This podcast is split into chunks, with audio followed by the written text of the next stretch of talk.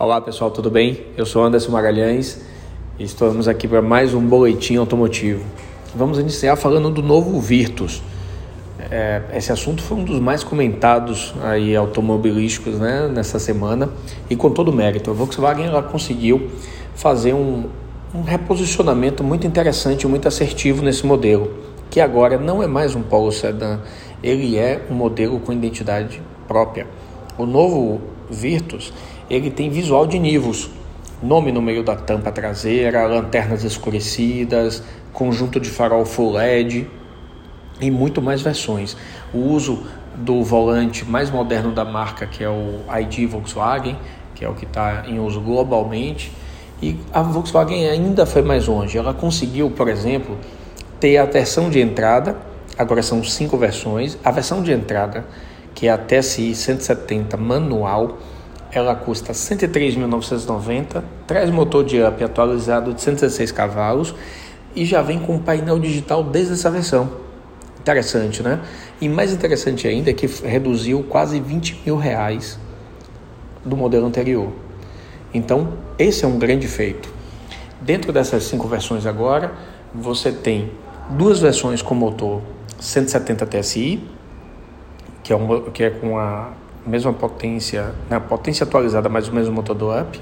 Você tem duas versões 200 TSI com potência de 128 cavalos e você tem uma versão que ela é 250 TSI com 150 cavalos, que é o Virtus Exclusive ou EX, que ficou no lugar do GTS e que foi uma belíssima homenagem a um grande sucesso da Volkswagen no Brasil, que é o Santana. Então, muito honrosa e nada mais justo do que um carro tão bem equipado para poder representar um grande sucesso nacional. E com isso, você tem uma gama maior e o Virtus agora se posicionando de forma muito mais ampla, com versões para poder atender, desde que está buscando um sedã de entrada mais completinho, até um carro topo de linha, que, por exemplo, tem mais opcionais do que um Corolla, que é um carro mais caro. Então você tem ACC, painel 100% digital TFT, você tem um belo multimídia que é o Volkswagen Play, com tela grande, bom acabamento interno e uma série de opcionais que carros maiores não têm.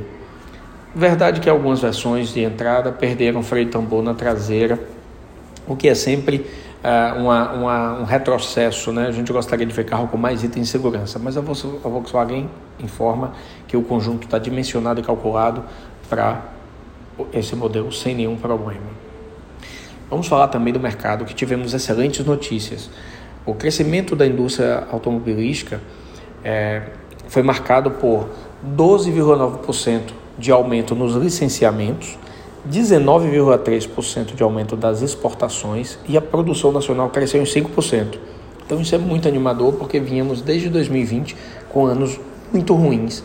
2022 foi um ano de recuperação, mas ainda assim a gente precisa de números melhores. E 2023 já iniciou apontando para essa direção teve a maior participação dos importados no licenciamento, é, totalizando 14,3%. Isso demonstra investimentos e interesse da indústria estrangeira no nosso país.